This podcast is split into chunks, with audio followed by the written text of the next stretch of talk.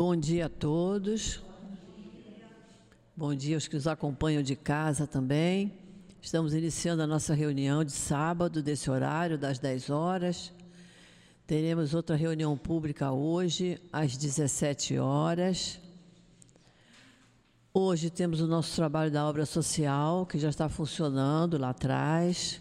Atendemos uma grande quantidade de famílias por isso, estamos sempre pedindo o auxílio de quem puder colaborar com a casa, seja em mantimentos, seja em produto de limpeza, seja colaborando até na parte financeira, porque a nossa conta de luz é alta, a gente paga tudo que a gente paga na casa da gente, a gente paga aqui.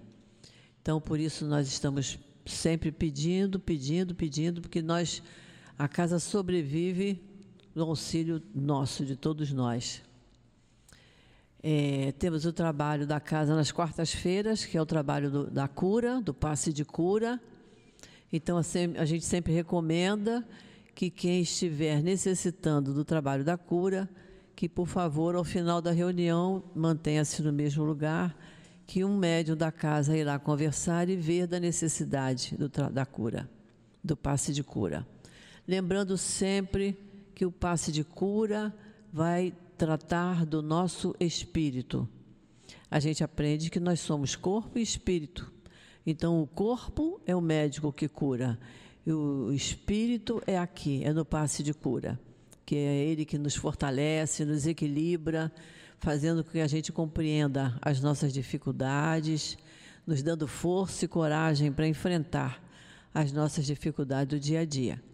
E com isso a gente vai se disciplinando, vai compreendendo a nossa vida de relação, tudo que nos ocorre, tudo que ocorre à nossa volta também.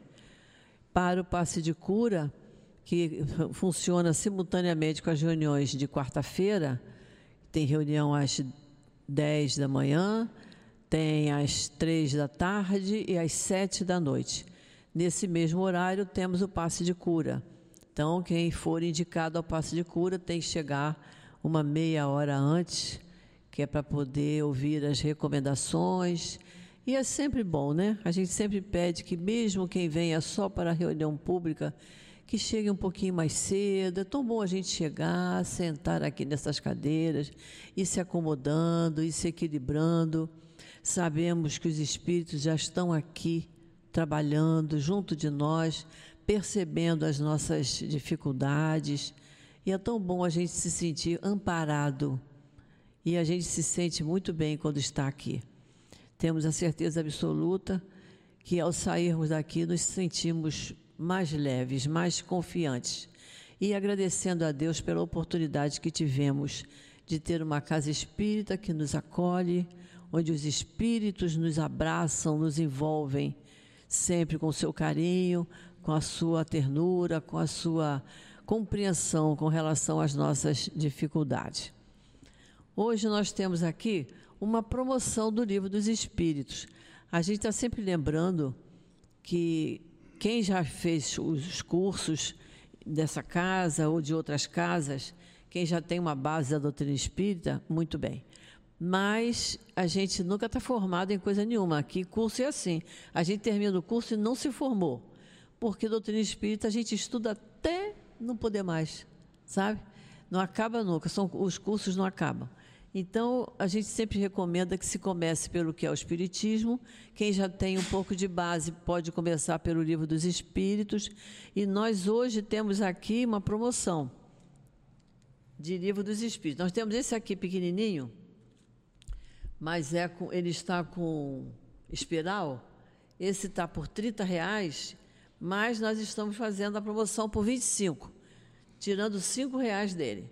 Então tem esse que é pequeno, tem esse também que é em espiral, mas é tamanho grande, então com letras maiores. Esse aqui que estava por 45, estamos fazendo a 40. E esse aqui que não tem espiral, mas também é grande, ele estava de 40, ele está por 35. Então, quem se interessar, depois da reunião, vai lá na, na livraria que nós temos, que é interessante isso a gente ter, né? E mesmo que diz assim, ah, o meu já tem, mas às vezes está tudo marcado, como os meus, tudo marcado, tudo escrito. Aí lá pelas tantas tem que comprar um novo para ir passando a linha. Porque é bom que passando a linha para a gente continuar estudando. Então a livraria está lá, com todos os livros que a gente necessita para os cursos da casa. Que a gente sempre recomenda que devemos fazer os cursos dos livros espíritas, começando pelas obras de Kardec, depois a gente estuda Leon Denis, André Luiz, Ivone Pereira, e a gente não para. Estudar a doutrina espírita é assim mesmo, a gente não, não para. Então é, é interessante que, até comentei com a nossa reunião ainda há pouco agora, que ontem eu estava revendo alguma coisa no livro dos Espíritos e vi assim escrito assim, num cantinho assim, por dentro o nosso corpo é igual ao dos animais. Aí eu, por que será que eu escrevi isso num dia qualquer na minha vida? Eu não sei. Mas pensando bem, não é isso mesmo? Né? O que está lá no livro dos Espíritos? O que, que nos difere dos animais? É o senso moral, que eles não têm e nós temos. Mas no mais, por dentro, somos iguais. Interessante isso, né? Então a gente vê que uma coisa que eu escrevi lá no século passado, com certeza, eu ontem eu reli e achei interessante parei para pensar e fui estudar a questão do senso moral. Então, a doutrina espírita é assim, a gente não para nunca. Então, vamos começar a nossa reunião. Hoje, o estudo do Livro dos Espíritos ficará a cargo da nossa companheira Monique. E durante o passe, o Evangelho com a Rosane. Para a abertura da nossa reunião, o assunto que vai ser dito, vai ser estudado durante o passe, é do Evangelho, capítulo 16, não se pode servir a Deus e a Mamon. O item 14, que é uma mensagem muito bonita do Espírito Lacordaire. E o título é Desprendimento dos Bens Terrenos. É talvez a maior mensagem do Evangelho. Então é claro que eu vou ler só um pedacinho. E nos diz assim o Espírito Lacordaire: Venho, meus irmãos, meus amigos, trazer minha pequena contribuição para vos ajudar a caminhar corajosamente na estrada do aperfeiçoamento onde entrastes. Nós devemos uns aos outros, e somente por uma união sincera e fraterna entre os espíritos e os encarnados é que a regeneração será possível. E mais adiante ele diz assim: o Senhor não manda que nos despojemos do que possuímos para ficarmos reduzidos a uma mendicância voluntária, porque então nos transformaríamos em uma carga para a sociedade. Proceder assim seria interpretar mal o desinteresse pelos bens terrenos. Trata-se de uma outra forma de egoísmo, em que o indivíduo fugiria da responsabilidade que a fortuna faz recair sobre aquele que a possui. Deus a concede a quem lhe parece bom para administrá-la em proveito de todos. Portanto, o rico tem uma missão, missão que ele pode tornar bela e proveitosa para si. Então vamos fazer a nossa prece para começarmos o nosso estudo de hoje.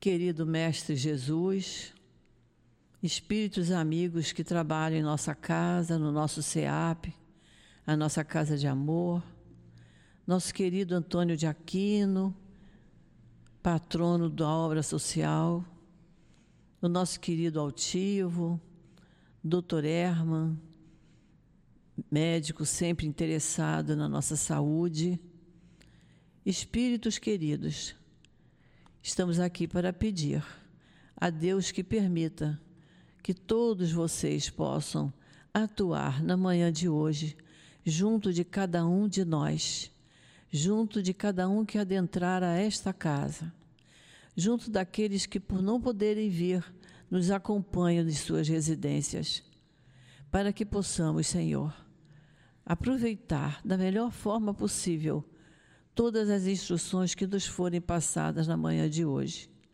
Por isso, nós te pedimos que nos envolva sempre com teu manto de paz, de luz, de compreensão, de serenidade. fortalecendo o nosso bom ânimo, para que possamos estar sempre atentos aos ensinos dessa doutrina maravilhosa que é a doutrina espírita. Então, Jesus, em teu nome, em nome desses espíritos amigos e queridos, em nome de Deus, nosso Pai, que iniciamos a nossa reunião da manhã de hoje. Graças a Deus. Livro dos Espíritos. Mônica, 963? 958. 958. Ih, eu estou botando a página errada. Isso. É, o capítulo 2, das penas e gozos futuros, é, falando do nada e da vida futura. Eu vou ler uma questão pequena, para que a nossa companheira tenha bastante tempo de explanar para nós. A questão 958, Kardec pergunta assim: Por que o homem tem instintivamente horror ao nada? E os espíritos responderam: Porque o nada não existe. Então, que Jesus te abençoe, Monique. Bom dia. É sempre uma alegria muito grande. Peraí, gente, deixa eu só arrastar essa cadeira aqui para não me atrapalhar. É sempre uma alegria muito grande podermos começar o dia falando de Jesus, dessa doutrina. Quem dera que a gente pudesse todos os dias da nossa vida, né, ter uma manhã harmoniosa. Eu até estava conversando aqui quando eu cheguei, quem dera que o trânsito fosse essa bênção, né, que foi até chegar aqui. Mas tudo são bênçãos porque estamos em aprendizado. Claro que a gente gosta mais da parte mais fácil, né? Mais leve, boa. Mas não podemos esquecer que somos espíritos em aprendizado. Como a nossa irmã mesmo falou, dentro dessa doutrina, quem elegeu né, estar aqui, estar, ser espírita, vamos colocar assim, já sabe que estudar é fundamental. Não tem para onde correr, amigo. Se você quer ser espírita, você tem instru... amai-vos e instruí-vos. Não tem como, a gente não tem mais como correr desse patamar. Mas por que essa exigência do estudo? Aprendizado. Não somos espíritos em aprendizado? E hoje é bem interessante porque essa parte aqui, apesar de serem poucas questões, eu acredito que é uma imersão. Olha só, né, como é que essa doutrina é rica. Hoje essa parte aqui, ela vai nos convidar a duas coisas. Uma a estudar mesmo, porque nós precisamos nos instruir para saber quem somos, onde estamos e para onde vamos. E a segunda, da reforma íntima. Porque sem ela, nada acontece. Ah, acontece, mas vamos botar aqui, né? nós buscamos o quê? O aprendizado, nós buscamos êxito, nós buscamos crescer, nós buscamos ou não buscamos ser felizes? Ou aqui as pessoas adoram ser tristes? Difícil, né? Se for, vamos conversar aí no final, gente, porque não está não, não tá certo. Porque o nosso ideal é melhorar. Então, reforma íntima, não tem como. Então, como a pergunta primeira que a nossa irmã mesmo já leu, eu só vou ler aqui porque a gente, né? Por que nada vida futura? Interessante, nós estamos na, numa parte do livro dos Espíritos que originou o livro Céu e Inferno. E é um livro que eu particularmente gosto bastante. Né? E a gente vai começar a ver aqui, quando a gente estudou o livro, quem já estudou o livro Céu e Inferno vai, vai, vai, vai transitar aqui e vai falar: é verdade, eu já vi sobre isso. E nós estamos na parte nada, vida futura, e intuição das penas e gozos futuros. Então, ó, questão 958, vamos lá. Por que o homem tem instintivamente horror ao nada? Porque o nada não existe. É direto e reto. Os espíritos superiores às vezes eles são assim: Acabou. É isso. Toma a informação. A gente que tem mania de querer ficar dando volta, né? Kardec deu muitas voltas daqui, mas na verdade ele queria tirar qualquer dúvidas que restassem. Porque ele sabia, né? Preparado para a missão que exerceu, já previa que a gente ia ficar botando esses subterfúgios para poder ir, né? Tentando achar um desvio. A gente fez isso com que Cristo com o Evangelho de Jesus. Né? Por isso que precisou vir a doutrina consoladora para botar os pingos nos is. Virar e falar assim: olha, vocês modificaram bastante o que o nosso mestre falou, mas espera aí, vamos, vamos aqui de novo, vamos tomar o rumo. É para isso que essa doutrina existe. Então vamos lá, ó. 959. De onde se origina, para o homem, um sentimento instintivo da vida futura. E eu vou me adiantar aqui rapidinho, que olha só, intuição das penas de gozos futuros.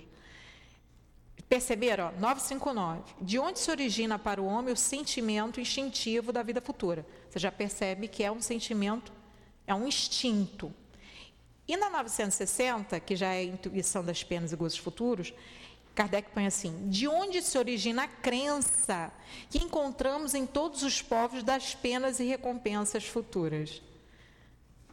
Quase a mesma coisa, bem similares as questões, né? Vamos lá.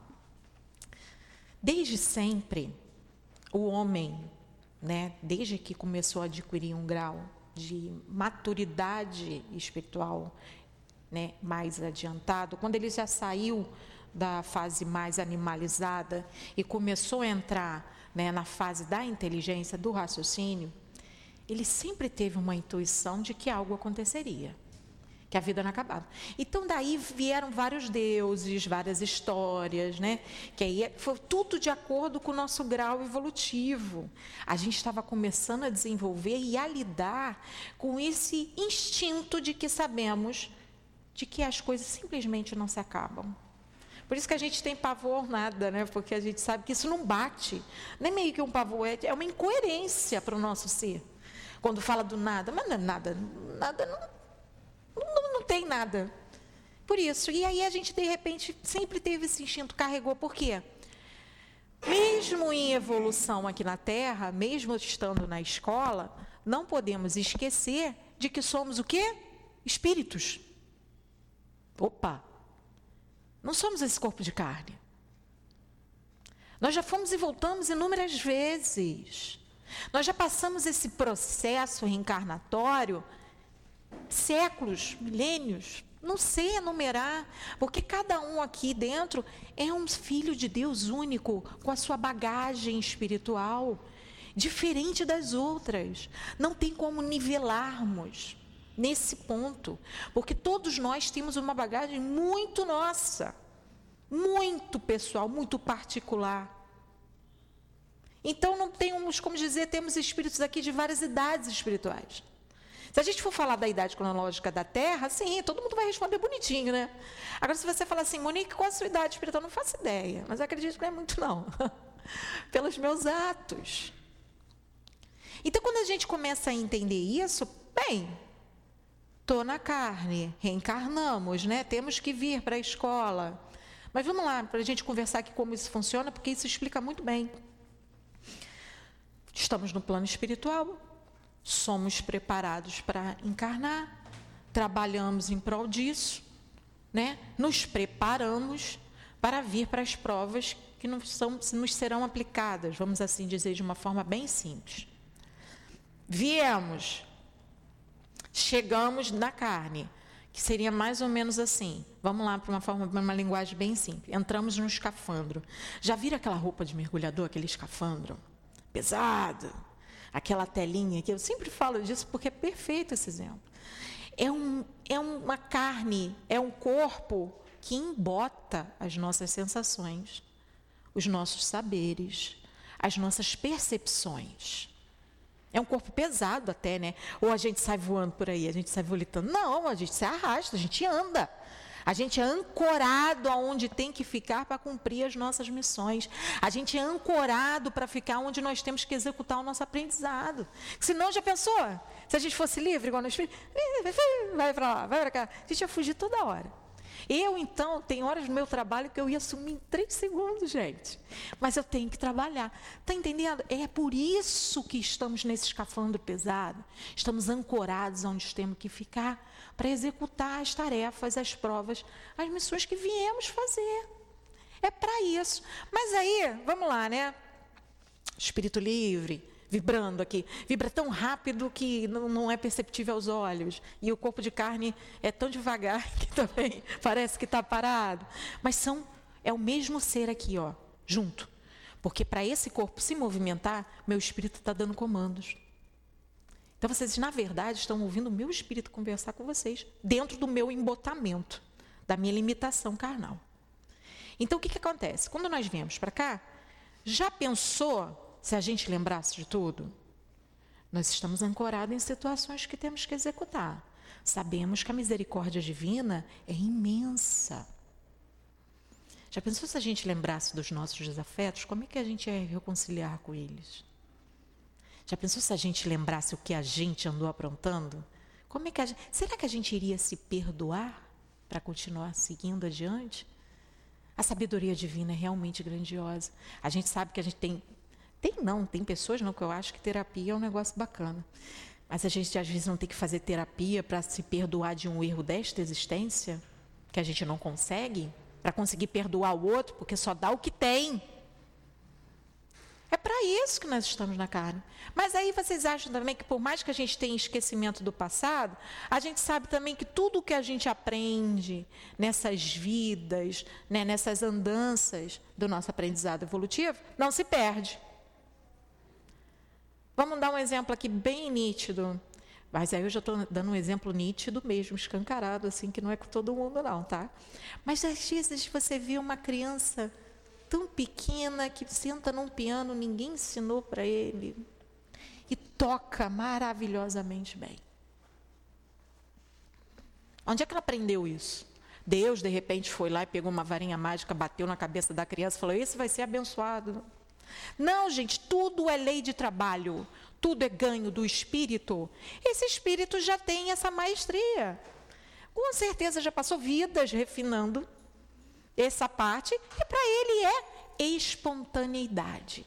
Não precisa mais das partituras, simplesmente se dá. E isso acontece com tudo. Por isso que nós viemos fazer as nossas provas nos que nós temos que desenvolver. E no restante a gente vem refinar, porque a gente já sabe. Entenderam? Bem simples. Então, se nós trazemos esse conhecimento inato, porque seria um conhecimento inato diante dessa existência, vocês acreditam mesmo que a gente esquece completamente e não tem mais ciência de que somos espíritos? Se já passamos por isso tantas vezes? É daí que dá essa crença instintiva de que não existe o nada. É porque nós sabemos já é consolidado dentro de nós essa questão. Já não cabe nem mais. Olha, quando a gente fala do ceticismo, por exemplo, né, dos ateus, vamos falar dos nossos irmãos ateus. Gente, tudo é um sistema de crenças aqui na Terra. Tudo. Todo o nosso aprendizado é um sistema de crenças, de coisas que a gente foi aprendendo, desenvolvendo, modificando. Olha só. Já saiu uma tese agora de que o ateu, aquele que não acredita em Deus, é uma crença. Ele cultua uma crença de que Deus não existe.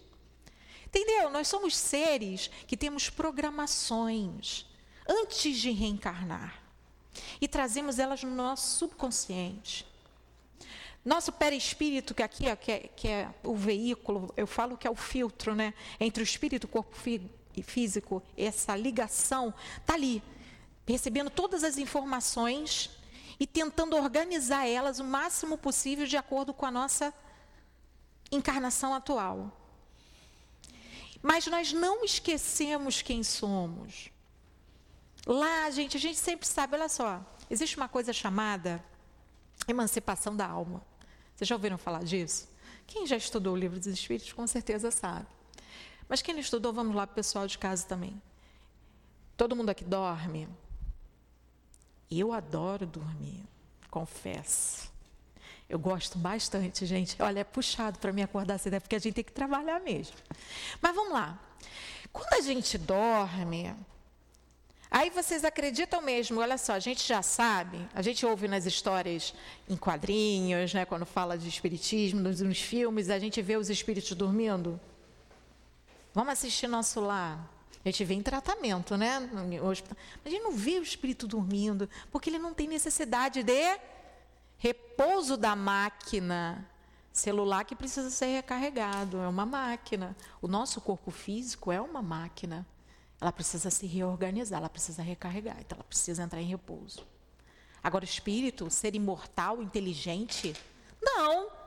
Aí vocês acham que, olha só, uma pessoa que nem eu, que se deixar, dorme oito horas, vamos botar oito horas, né? Para não ficar feio. Uma pessoa que é pegada no sono e tem que trabalhar isso aí. Eu vou ficar lá oito horas sem fazer nada? Repousando. Meu espírito que não tem necessidade de se recarregar. Vai ficar lá repousando? Não, gente, é produção. O espírito ele tem necessidade de crescer, ele tem necessidade de aprendizado. Aí acontece uma coisa chamada emancipação da alma. A gente pega, o corpo está lá dormindo, a gente faz assim, ó. A gente levanta todo dia de manhã. Opa, cheguei.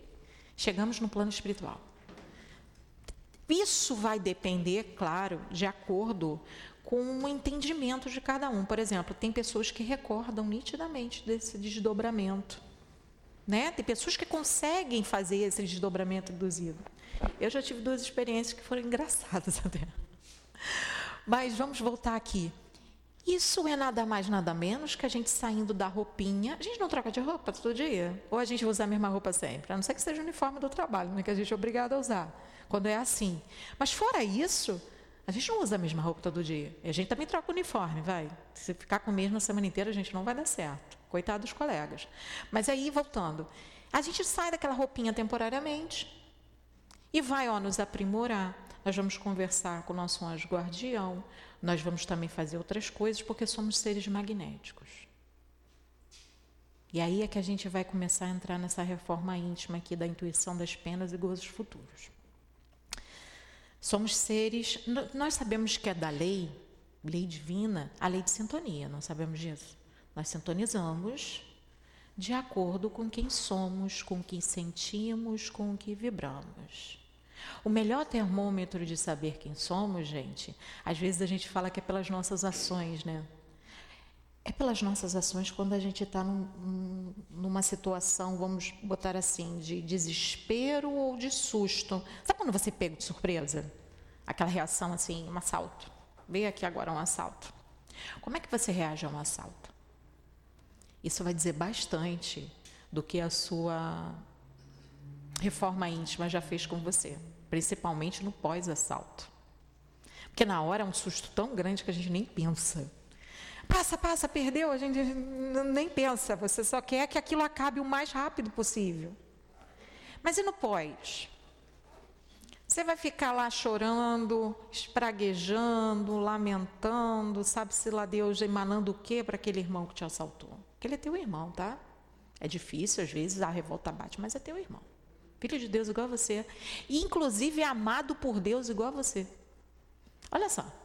A gente precisa começar a ter noção desse entendimento. Por isso o estudo. Entenderam? Por isso o estudo. Reforma íntima é para concretizar. É onde a gente busca trabalhar. A gente busca fazer um. Ai, eu, eu tenho dificuldade disso aqui, mas eu preciso aprender a ser mais doce. Vai botar em exercício. Como é que põe exercício? Caridade. Está tudo interligado dentro dessa doutrina. Então nada se perde. Então, se a gente cai no erro de, de repente, arrumando aquelas desculpinhas para os nossos vacilos, que a gente é bom nisso também. É ou não é? Vamos lá. Vou falar de mim, né? Expositor, vida de expositor é se expor mesmo, não tem jeito não. Só posso falar de mim, né, gente? Por exemplo, a pessoa que vos fala falou que ia fazer uma dieta esse ano, como todos os anos anteriores e talvez os seguintes ainda. E aí a gente vai arrumando desculpinha para furar a dieta. Ah, mas isso aqui não vai, não vai fazer estrago não. É só um docinho. É só hoje não, mas eu comi ontem nem deu diferença e eu hoje vou também. Gente, a gente faz isso com tudo. Porque nós somos bons nisso. E é difícil começar uma dieta? Eu vou falar para vocês que é mais difícil perseverar. Porque, na verdade, na mudança de hábitos, de início, você tem que tomar uma atitude. Né? Aí, às vezes, você enrola bastante, porque não, ainda não estou pronto, não estou pronto, mas chega um dia que você acorda e fala assim: é hoje que eu vou fazer isso aqui. Pronto, ganhou o mundo, né? tomou uma decisão. Só que tem o dia seguinte. E tem o outro. E tem o outro. E é aí que a gente vai concretizando essa mudança, na perseverança do novo comportamento. Segunda coisa para a gente entender quem somos: como você pensa. Agora pegou, né? Que eu, graças a Deus, gente, os pensamentos não são ainda, né, legíveis aqui na Terra, porque no plano espiritual, ó, é, é comunicação direta, tá? Só para deixar claro. Mas voltando aqui, como nós pensamos diante da vida?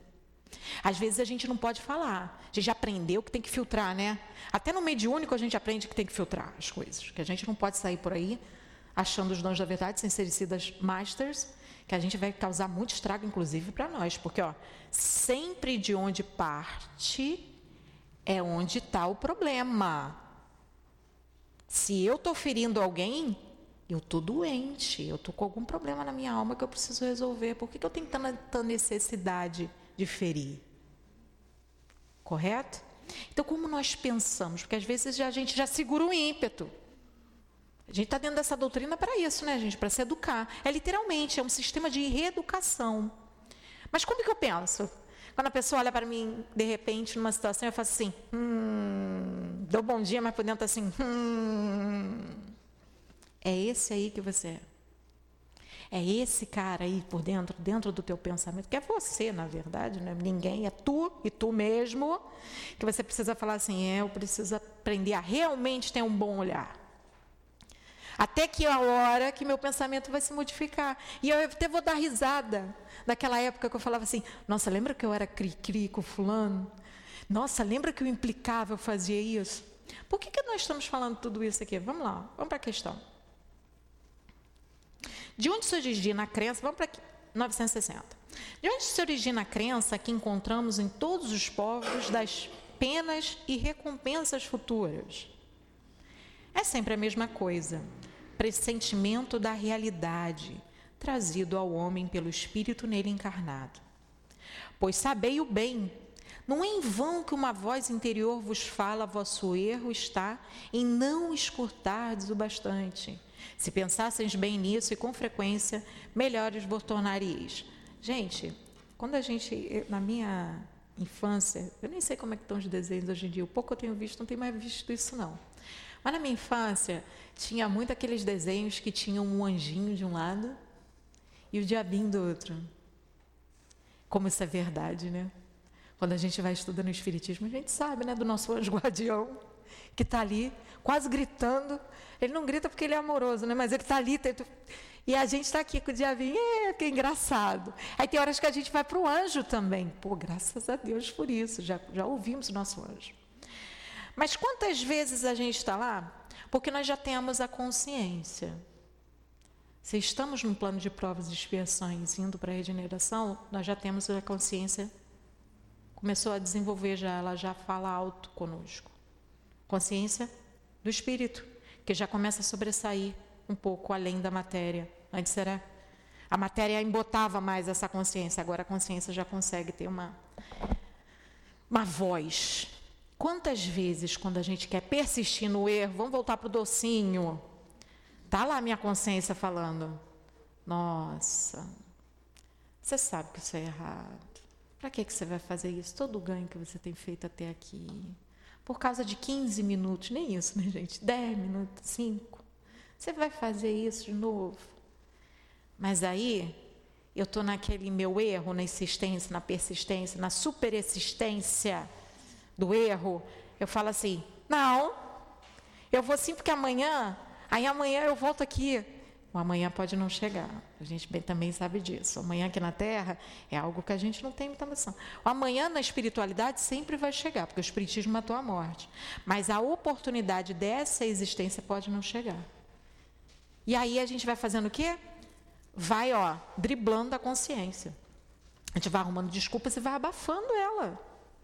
Quando, na verdade, o ideal é que a gente faça crescer a consciência, que ela desabroche igual uma flor, para que a gente possa compreender a vida de forma mais leve e chegarmos no objetivo de aprendizado e de sermos felizes. É a caminhada. Isso não vai se dar da noite para o dia, óbvio. Estamos aí, ó. Esses erros nossos que nós persistimos tanto e somos. Gente, vamos falar de apego? Somos apegados. Na verdade, vem com a gente, ó, existências. E é onde a gente cai no tal do sofrimento. Mas sem o sofrimento, será que a gente acorda? Quantos vieram aqui nessa casa pela dor? Eu cheguei no Espiritismo pela dor, mais de uma vez. E aí? A dor é professora. A dor ela não é ruim, não, sabe por quê? A dor é consequência. Quando nós, nós tomamos ciência de quem somos de verdade, que somos espíritos imortais, a dor é consequência ou de uma ação agora que precisa ser modificada, ou do pretérito que a gente precisa sanar com as leis divinas. Ressarcir essa lei. Aprender de uma vez por todas. Olha só, o plantio é livre. A gente não fala isso várias vezes? O plantio é livre, mas a colheita é obrigatória.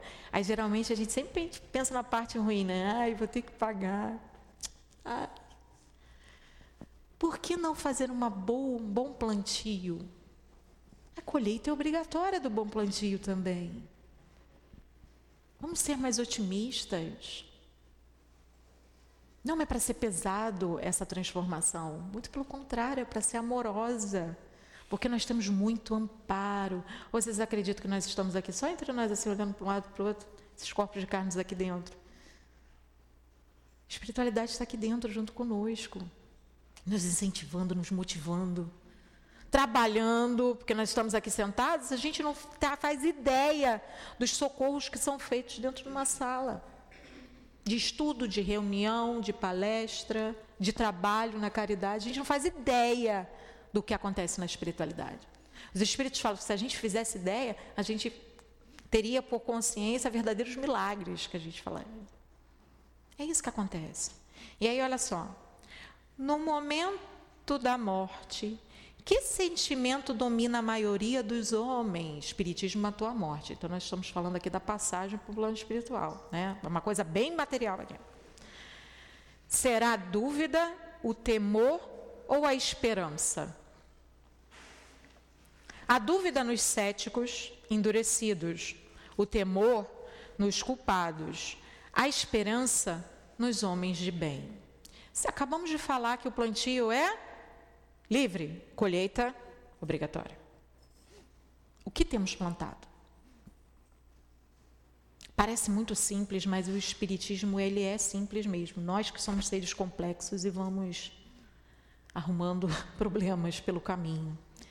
Mas para morrer bem, é preciso fazer a mesma ação que vamos ter do outro lado. Sabe qual é? Viver bem. Porque a vida não importa o que aconteça, ela sempre continua. Ah, morreu, a vida continua. Nos dois lados da vida. Para quem ficou e para quem retornou à pátria espiritual. Não existe mais morte.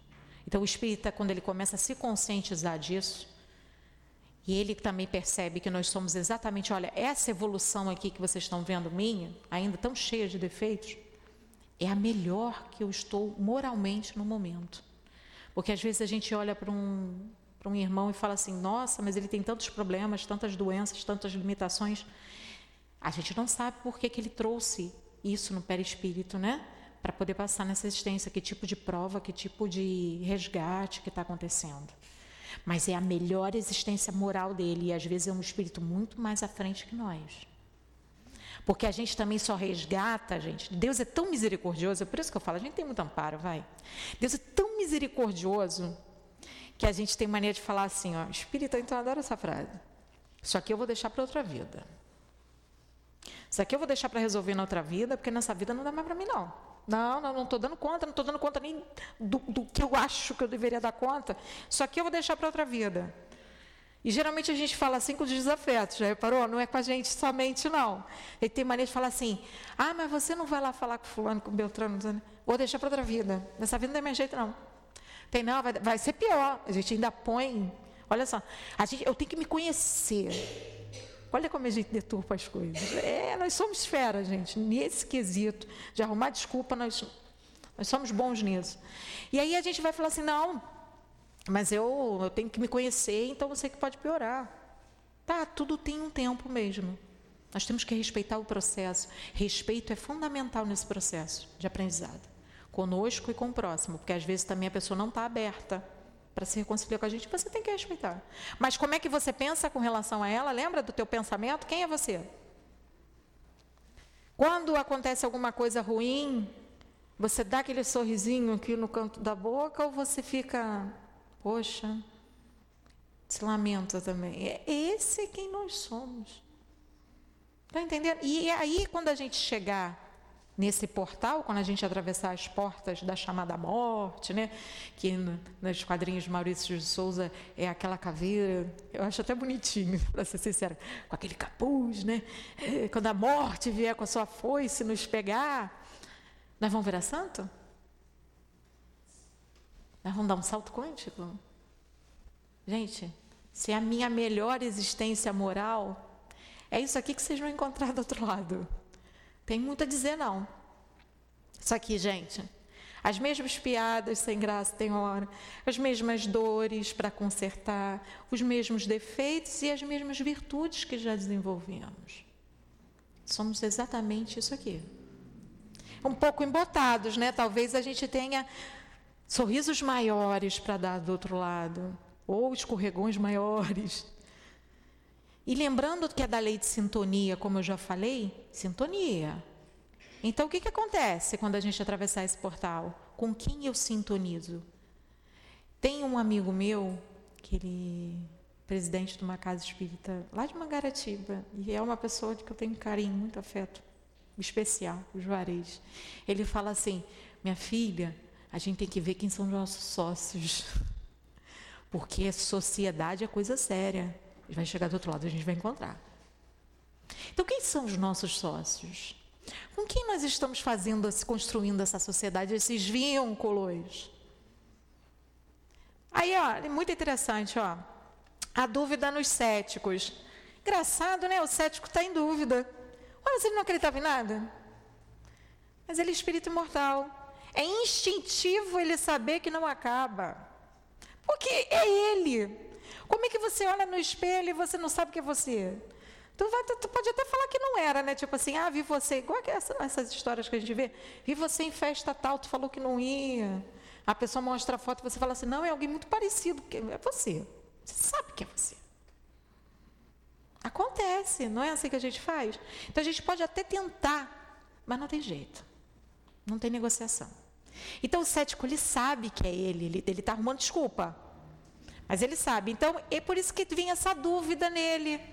E eu passei a vida inteira sem me preparar para esse momento.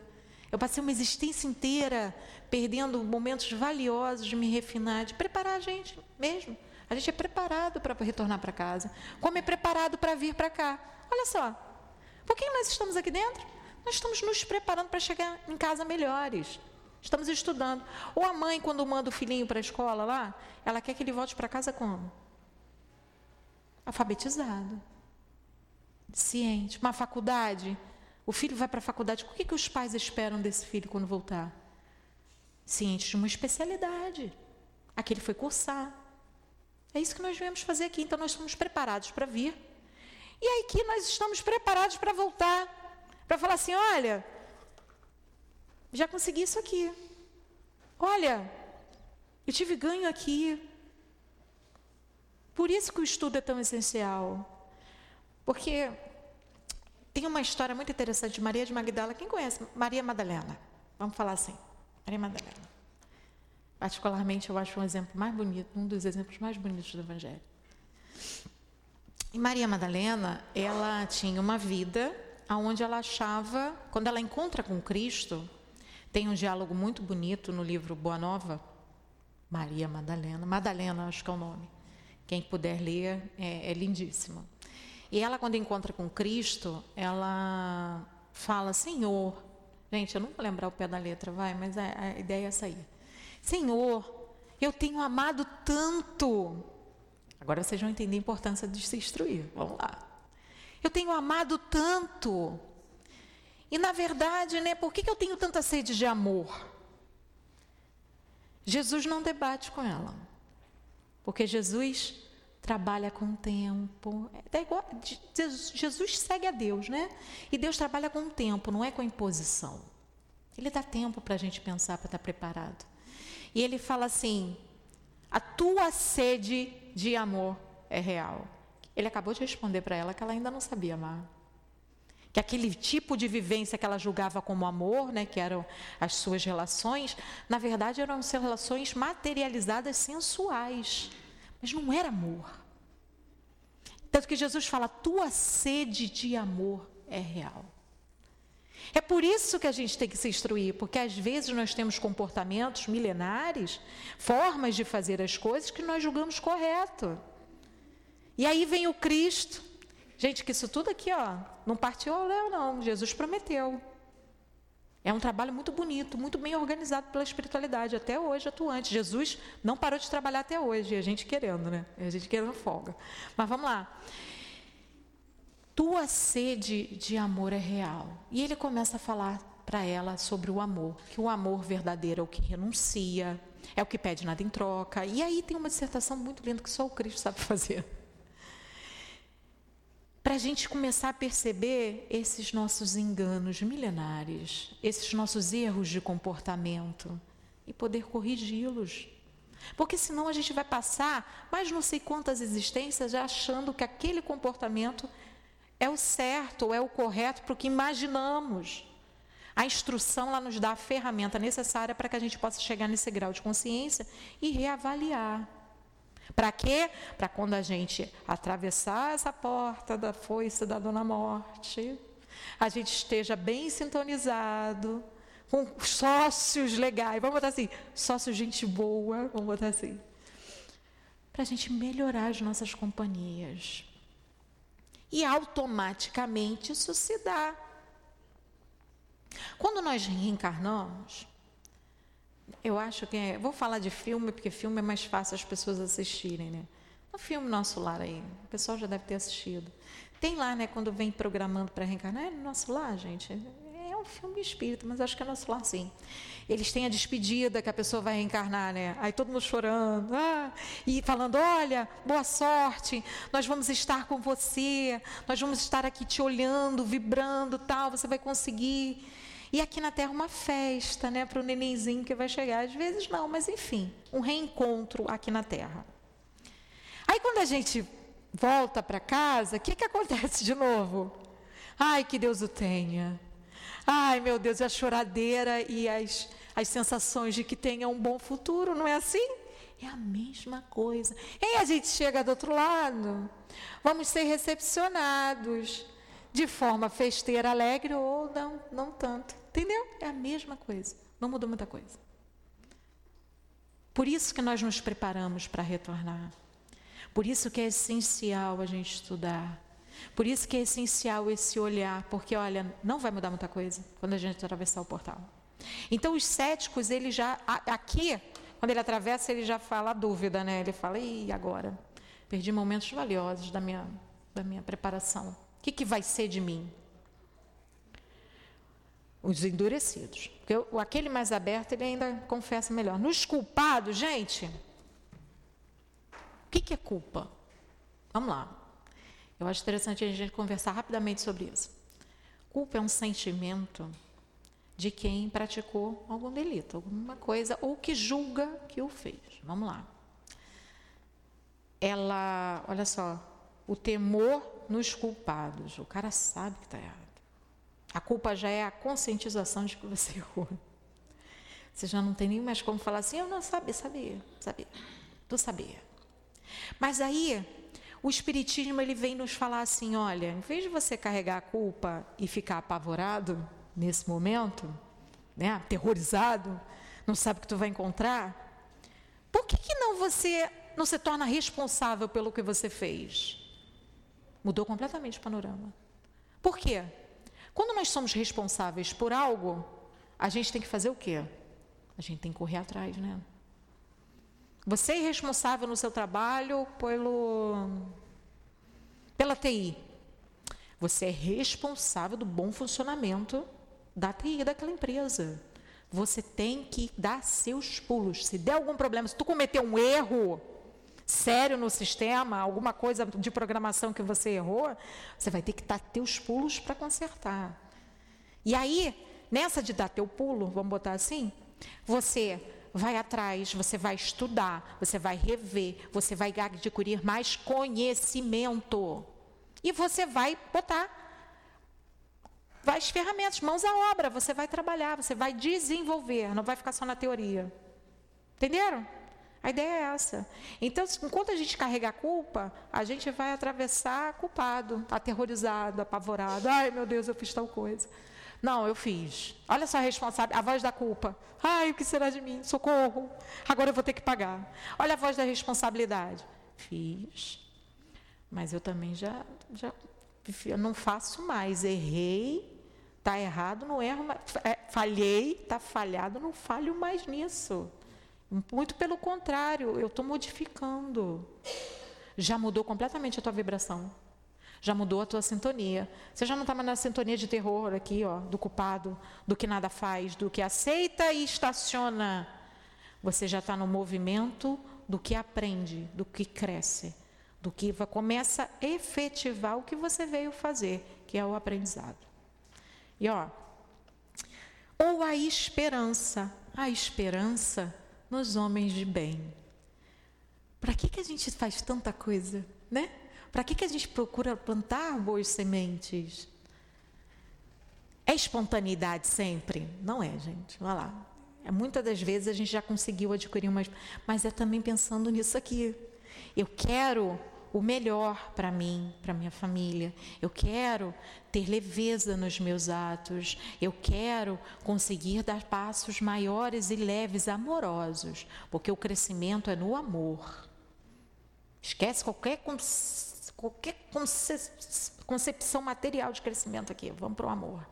O crescimento é no amor, é na consciência, é na moral.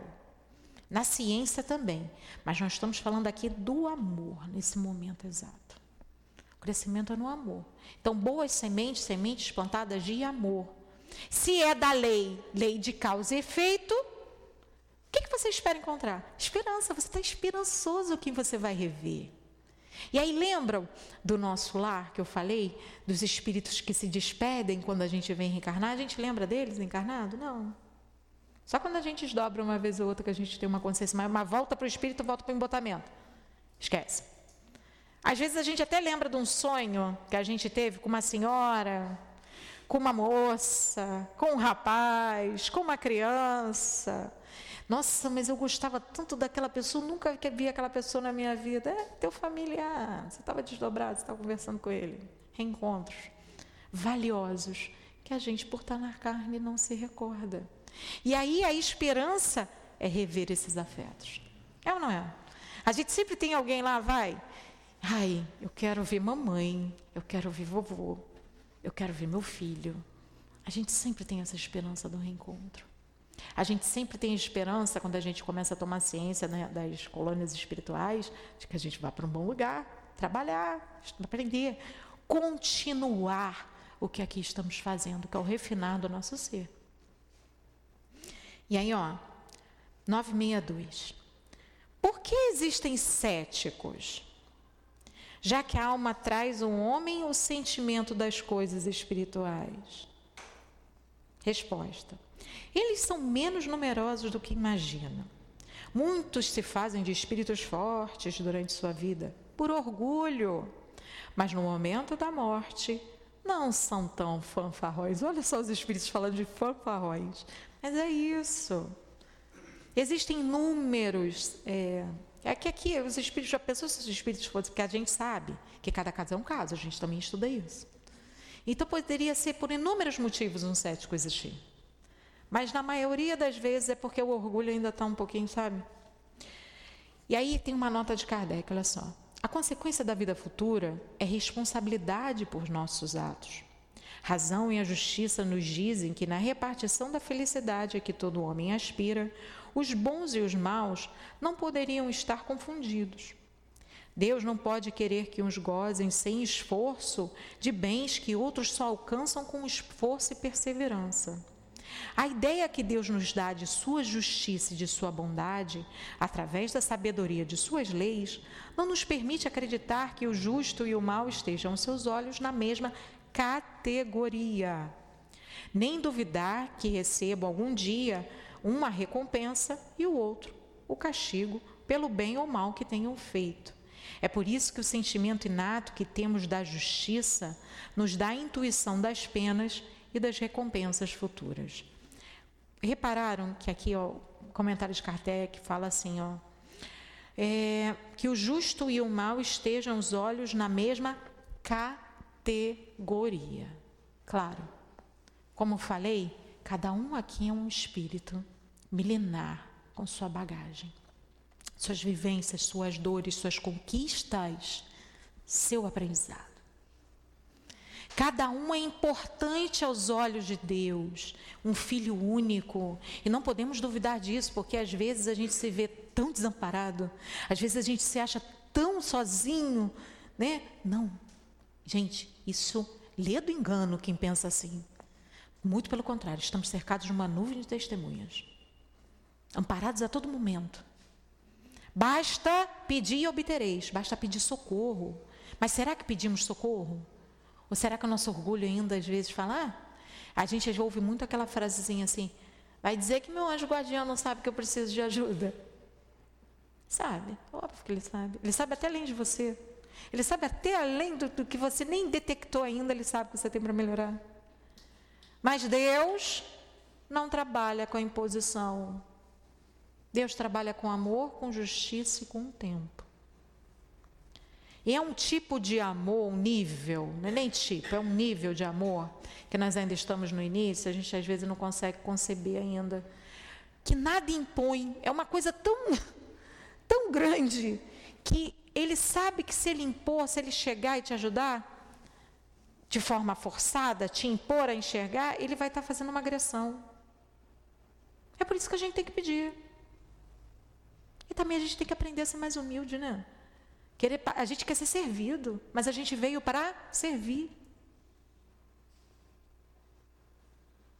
É aí que a gente começa a aprender. E olha só, estão todos na mesma categoria. Não estamos todos na mesma categoria, justamente por causa disso tudo que eu acabei de falar. Quem dera que a gente estivesse na categoria de Chico, né? Olha, que lindo. Não, não estamos. Mas vamos chegar lá. Temos potencial para isso. É, entenderam? Cada filho de Deus. Mas, mesmo não estando todos na categoria, na mesma categoria, cada um segundo suas obras, somos herdeiros de nós mesmos, a gente não fala tanto sobre isso. O que você faz hoje é o teu amanhã, não tem para onde você correr. Às vezes não de imediato, como a gente fala, vou resolver na próxima vida. Não, às vezes não. Sabe por quê? Deus é tão misericordioso, justo e bom, que ele também só dá o resgate, a prova, quando a gente está pronto para ter êxito. Porque se a gente vier talvez na existência seguinte, a gente vai piorar a situação. Aí, prepara-se muito bem, vê como é que está um lado, vê como é que está o outro, e os resgates acontecem, para que se tenha êxito. Quando o índice de êxito já está propício. Não, esse espírito aqui já está pronto para isso. Vamos lá. Pode ser na próxima, ou pode ser daqui a duas, três, quatro, dez, vinte. Por isso que a gente fala de reconciliar enquanto está a caminho. Para quando encontrar de novo, porque vai encontrar aqui do outro lado, que seja. Bem, se encontrar do outro lado e você já tiver reconciliado, ótimo. Porque se reconciliar, se não reconciliar, chegar do outro lado, até o magnetismo te atrair para aquela situação, Aí é onde se dão os processos obsessivos que a gente tanto fala. Que às vezes nós podemos ser o obsessor, tá? Às vezes somos nós mesmo, não o outro não. Por isso a educação, por isso a reforma íntima, por isso o conhecimento, para que a gente não escorregue mais nesses quesitos, para que a gente realmente possa crescer, para que a gente possa fazer jus ao que somos, filhos de Deus, e aprendermos de uma vez por todas, finalmente, andar pelo caminho do Mestre. Ele não fala, eu sou o caminho, a verdade e a vida. Ninguém vem ao Pai, não é vai. Ou seja, porque o caminho é por Ele, é pelos passos dele. Ninguém vem ao Pai senão por mim.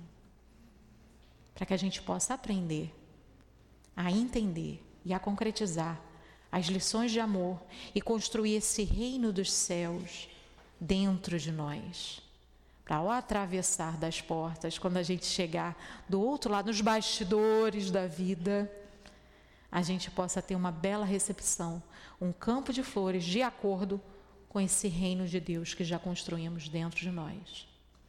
Deus abençoe a manhã de todos aqui. Mais uma vez, muito obrigada pela oportunidade do estudo. Nós é que agradecemos, Monique, pelas reflexões que você trouxe para nós. E vamos passar a segunda parte da nossa reunião, que é dedicada ao trabalho de passe. Pedimos aos médiuns que se coloquem. Enquanto nós outros que vamos tomar o passe, vamos fechar os nossos olhos, lembrando que o nosso anjo de guarda está junto de nós, ouvindo as nossas súplicas.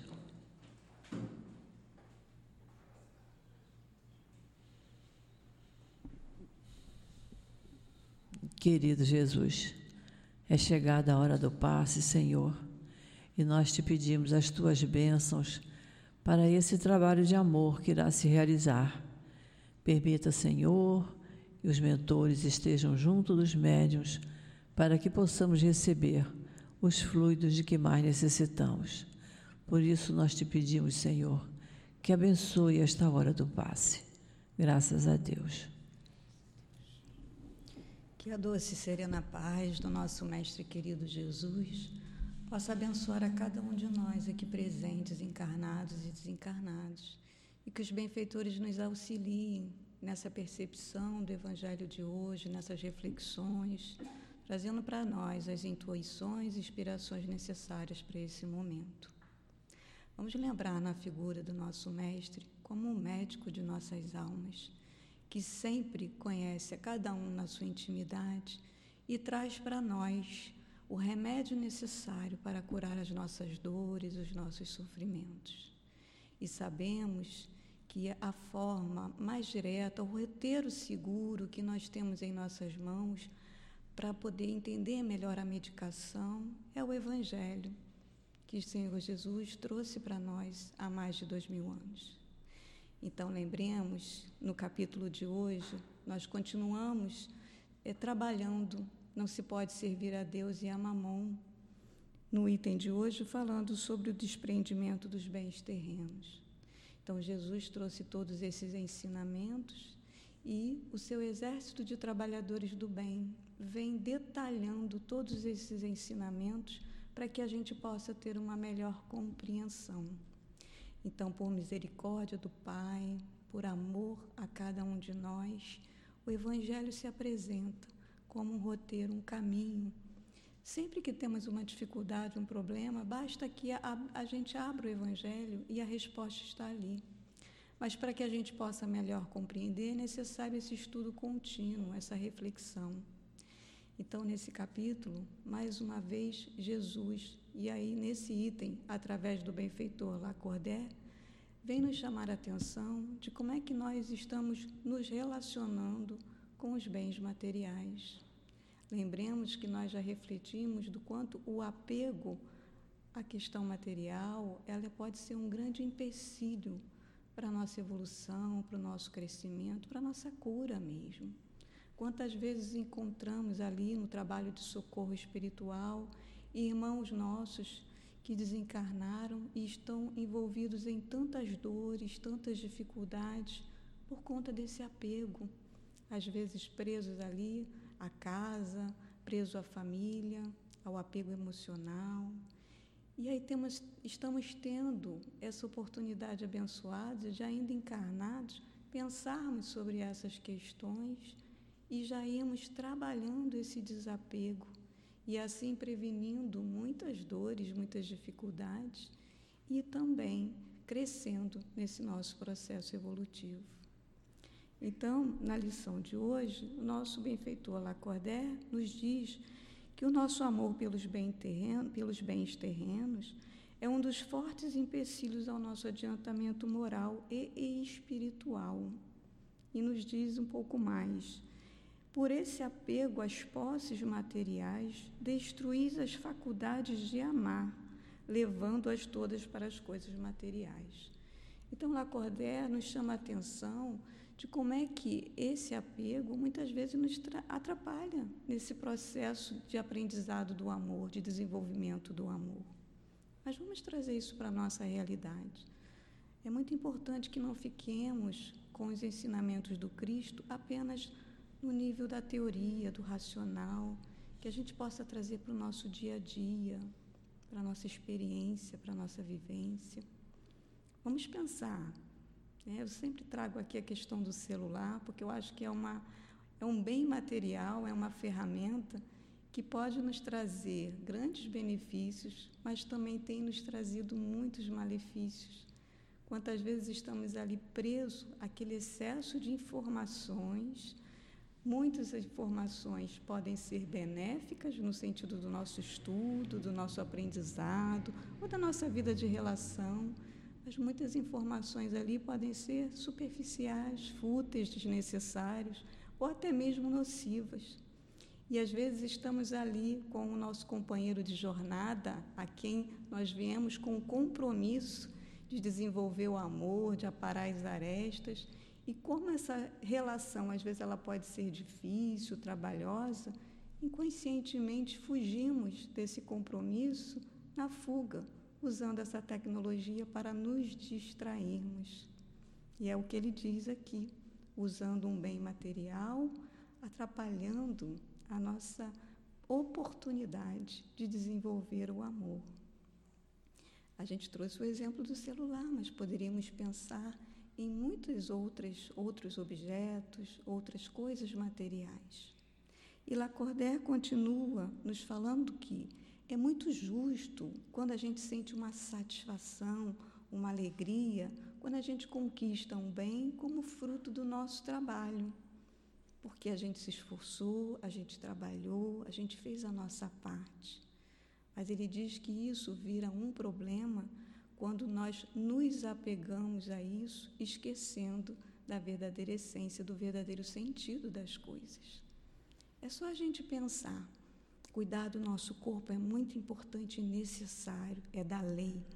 Mas, quando valorizamos de uma forma excessiva, por exemplo, essa questão da beleza, da estética, indo para o campo dos excessos, colocamos ali o sentido se vem a velhice, se vem ali né, a questão do corpo que vai realmente envelhecendo, podemos entrar em depressão, perdi o sentido daquilo. Se eu coloco o sentido da minha vida no meu trabalho e só vivo em função do trabalho, quando eu me aposento, como é que eu fico? Também posso entrar num estado depressivo, perdi o sentido, porque tudo isso são bens passageiros ou até quando nos apegamos a pessoas e os filhos chegam numa determinada fase da vida que precisam ir e muitas vezes entramos nessa crise existencial porque estamos extremamente apegados, como se fossem nossos, minha filha, meu filho, e que na verdade está minha filha, está meu filho, e eu ali com a responsabilidade de encaminhar aquele espírito para que ele possa fazer cumprir o propósito que ele veio nesta encarnação. Então, vamos aproveitar essa oportunidade que nós temos. Quanto de tempo do nosso dia nós temos dedicado para que a gente possa estudar esses ensinamentos de Jesus, mas de forma meditativa, reflexiva, pedindo de coração ao nosso guia espiritual para que possa realmente nos ajudar no entendimento dessas lições e que possamos aplicá-los ali na prática, naquela situação que às vezes estamos embaraçados, com tanta dificuldade de encontrar uma saída, e o Evangelho está aqui nas nossas mãos. Mas para isso é importante que a gente faça desse estudo um estudo contínuo, porque se não fazemos disso um estudo contínuo, muitas vezes vamos abrir a lição e não vamos compreender. Às vezes a gente abre, sai na mesma página, e a gente abre na mesma página, e a gente diz: não, esse evangelho está marcado, esse livro está marcado. Mas não é. Eu é que estou com dificuldade de entender a lição. Ou porque não estou fazendo essa busca contínua para poder entendendo aos pouquinhos com mais facilidade, ou até porque estou em algum nível de resistência naquele momento, naquela situação. E aí Lacordaire diz: Deus empresta para a gente a riqueza, os bens materiais. E estar rico, estar pobre, é um momento. E o que nós estamos sendo convocados é aprender a administrar, seja a pobreza, seja a riqueza. Porque se Deus entender que naquele momento a riqueza precisa vir, vai vir, seja fruto do meu trabalho, ou se ela tiver que vir através de uma herança.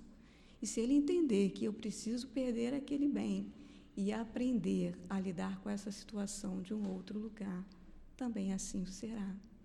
Então, que nós possamos compreender, assim como a criança, que a gente vai ensinando ali, né, às vezes uma mesada, ó, você precisa administrar esse dinheiro aí. Você precisa administrar esse brinquedo que você tem. Se você vai ganhar um brinquedo novo, é muito importante que você se desfaça daquele que você não usa mais. E é assim conosco também. Deus nos dando a oportunidade de nós aprendermos a administrar os bens que são passageiros, mas que esses bens possam ser utilizados em benefício do nosso crescimento, do nosso amadurecimento e principalmente em benefício da coletividade, porque precisamos compartilhar, dividir esses bens em prol de todos nós. Então, que Jesus nos abençoe e que possamos ter um dia de muita paz. Antes da nossa prece final, nós vamos fazer a leitura da mensagem ditada pelo plano espiritual.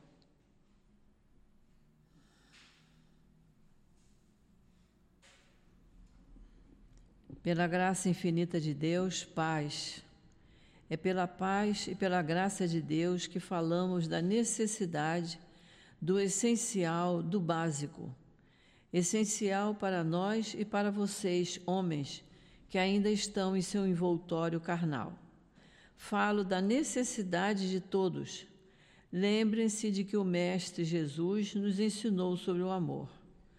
Como vocês, homens, falam de amor se ainda não o trazem no coração, se ainda não entendem que o Mestre Jesus chama a atenção em todos os instantes para esse grande sentimento que é o amor. Vocês ainda não têm a noção de humildade de espírito. Sem o amor do Pai, como terão esse sentimento? Só poderão se doar quando entenderem o próximo, as suas dificuldades, quando tiverem amor.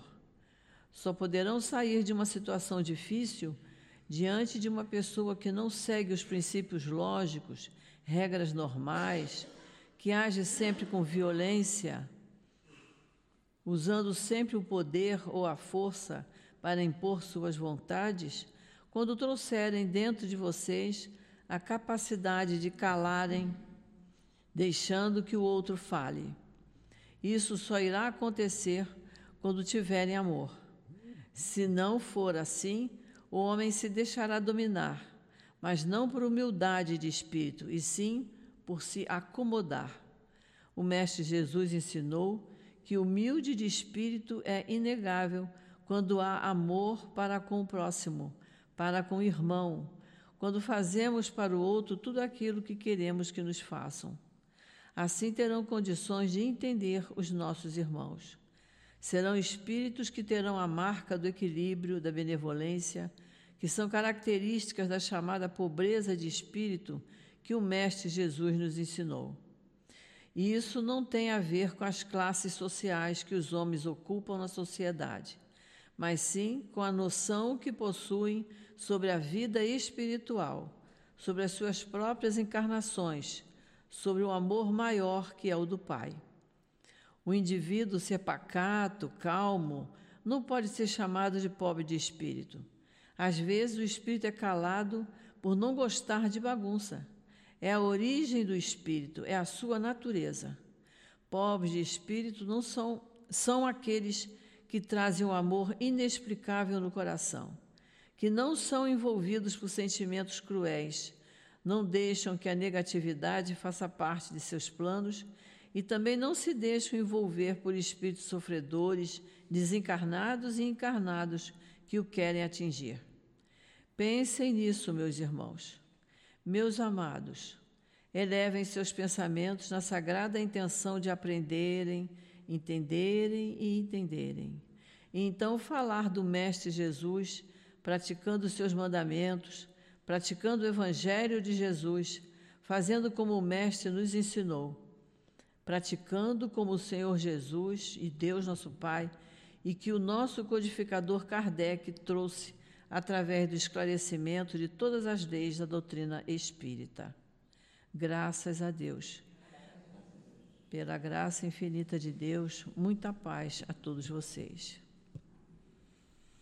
Querido Mestre Jesus, agora todos nós, beneficiados com os ensinos trazidos pelos Espíritos, pelos teus ensinamentos, pelas leis de Deus, nosso Pai, agradecidos, Senhor, pela oportunidade de estudarmos a doutrina espírita que nos esclarece, que nos equilibra, que nos acalma, que acalma os nossos pensamentos, nossos sentimentos, nossos atos, nossas palavras. Muito gratos estamos, Senhor, e te pedimos que essa paz que nos envolve nesse instante, que fique conosco por todo o dia de hoje. É em teu nome, Jesus, em nome dos espíritos amigos que trabalham no nosso SEAP, na nossa casa de amor, e em nome de Deus, nosso Pai, que pedimos permissão para encerrarmos a nossa reunião da manhã de hoje. Graças a Deus.